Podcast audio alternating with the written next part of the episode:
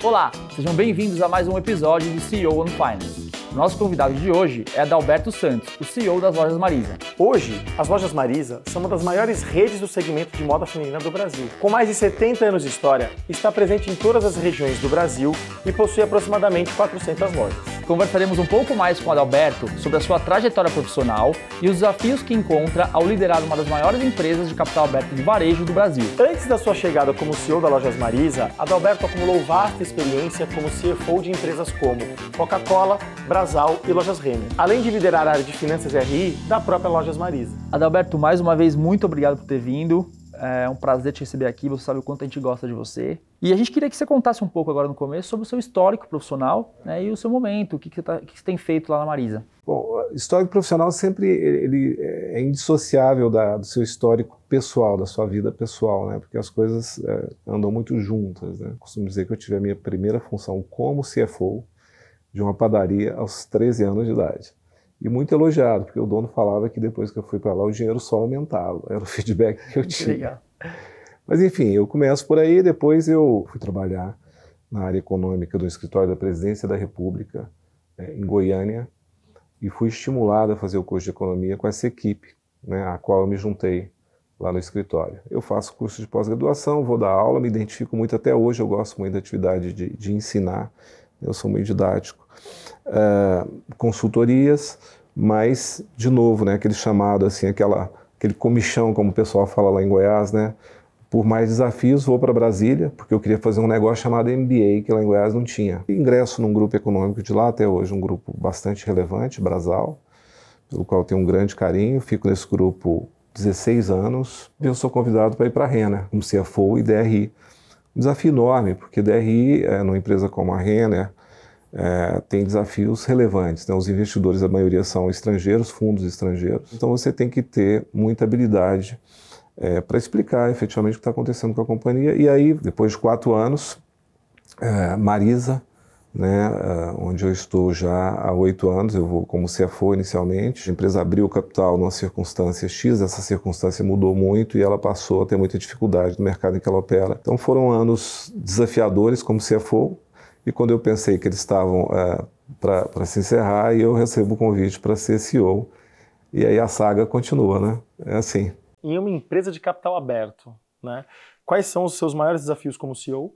Uh, e como a área de finanças pode te ajudar a enfrentá-los. No caso da Marisa especificamente, ela tem lá um desafio de reconexão com o cliente, que é de ir atrás das clientes e convencê-las de que a Marisa voltou a ser o que foi antigamente, de preferência melhorado. Além de tudo, né, o, o set competitivo é totalmente diferente. Mas o capital aberto traz outros desafios, né, que é você, é, em contato com o mercado, em contato com sua base de investidores, é, convencê-los de que é, você está na direção certa. Então, realmente é, é, um processo muito, muito, um desafio muito interessante. Quando você olha para o seu CFO, né, o que, que você espera dele tecnicamente? O que, que ele precisa conhecer tecnicamente para te ajudar no, nos seus afazeres numa empresa de capital aberto?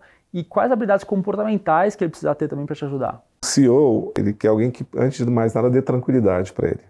Né, que ele consiga pensar nos desafios da estratégia, de mercado, de produto, de pessoas e tal. Segundo, alguém que tenha é, alguma afinidade em termos de ver a empresa e até a vida. É claro que o CFO vai, vai ser mais conservador, ele tem que ser mais conservador do que o CEO, então aí entra a complementariedade. É, então, né, precisão de números, alguém que te dá tranquilidade, alguém que esteja alinhado com você, mas ao mesmo tempo divergindo né, no que foi importante divergir. Qual que é o papel do CFO junto aos líderes das demais áreas de uma organização? E quais são os maiores desafios dessa relação, né? E como ela poderia ser, né? O CFO, ele pode ser um grande facilitador. Se ele se posicionar como um parceiro, ele sempre vai ser muito bem recebido pelas demais áreas. No final do dia, o que os executivos querem é, sempre é fazer a coisa certa, é, fazer a empresa crescer. E se eles têm no CFO um parceiro que os ajude a entender os números adequadamente e avançar nesse sentido, naturalmente ele vai ser visto como um potencial líder no futuro. E até falando, pegando esse gancho do futuro, o que, que, você acha que vai ser o futuro da área financeira? Eu acho que ela tem esse papel de estar educando a companhia, né, as áreas é, de negócios, na empresa de capital aberto está sempre muito presente. Né? Então, eficiência de custo, eficiência de uh, capitais, eficiência tributária está sempre presente, Então, uh, eu acho que essa pegada sempre vai continuar, talvez cada vez mais com o uso de novas tecnologias. Mas o papel dela é, em ser o grande guardião né, e educador em busca da eficiência é da área financeira. Quais foram os pontos técnicos e comportamentais é, que você precisou desenvolver para sair dessa cadeira de CFO e também ser escolhido, né? Assim, como, como que foi essa escolha por parte do grupo? Duas características eu acho que são muito importantes. Primeiro, a curiosidade. Né?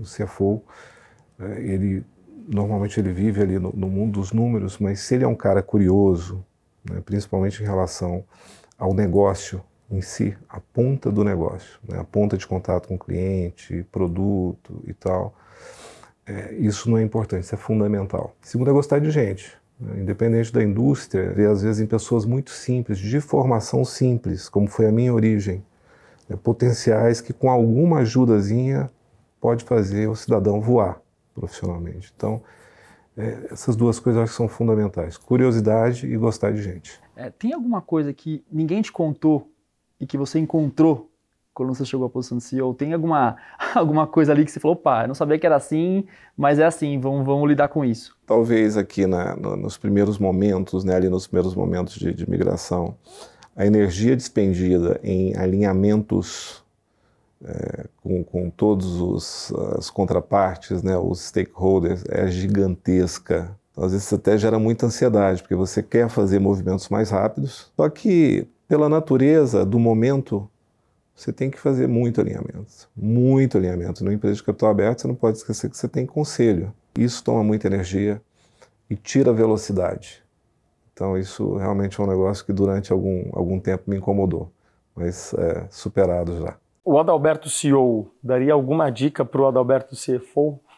Se sim, qual? Não tenha medo de colocar de uma forma bastante aberta suas posições sobre posicionamento estratégico da companhia, por exemplo, colocando pontos de vista sobre é, produto, posicionamento, é, sai mais da cadeira de CFO, de uma forma diferenciada que não só trazendo números, trazendo ponto de vista mesmo, até pessoais né, em relação a essas outras áreas. Para quem está nos assistindo que é CFO, quer virar CEO, você acha que essa é a principal dica que você daria? Assumir uma cadeira, uma exposição maior, entrar mais nas outras áreas? Entrar mais nas outras áreas, mas com muito cuidado, né? Porque o mundo corporativo, né, você tem também outras pessoas interessadas, né? Então, na medida em que você passa a se expor muito também, você passa também a ser, eh, de certa forma, percebido né, como alguém que está querendo ganhar espaço, tirar espaço de outros. Né? Então, isso pode se mal calibrado, pode gerar mais dificuldade do que facilidade. Por fim, é, qual o maior aprendizado que você teve na sua trajetória e só vale um? Né? Então, qual foi o maior acerto e se você faria algo diferente? Eu tive duas experiências que hoje, hoje seria chique falar assim, ó, empreendedor, né? experiência empreendedora. Né? Na época, eu comprei um negócio, montei um negócio e aquele negócio não gerava muito resultado e eu acabei vendendo. Mas eu tenho orgulho até hoje de falar que, primeiro, o negócio não quebrou, está lá de pé até hoje. Segundo, muito do que eu faço hoje nas empresas, eu treinei lá. O primeiro treinamento na vida real que eu tive foi lá 30 anos atrás. Né? O outro negócio foi que eu entrei com um, um sócio, nós compramos a empresa errada, nós entramos numa hora que ela já não tinha salvação. Mas os aprendizados que aquilo me deu para minha vida toda são impagáveis. Não tem MBA que paga aquilo.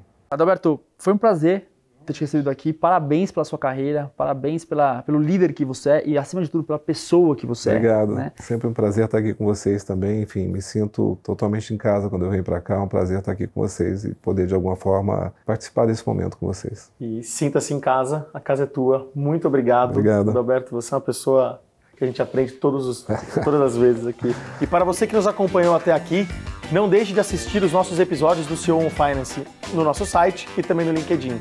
Um abraço, muito obrigado.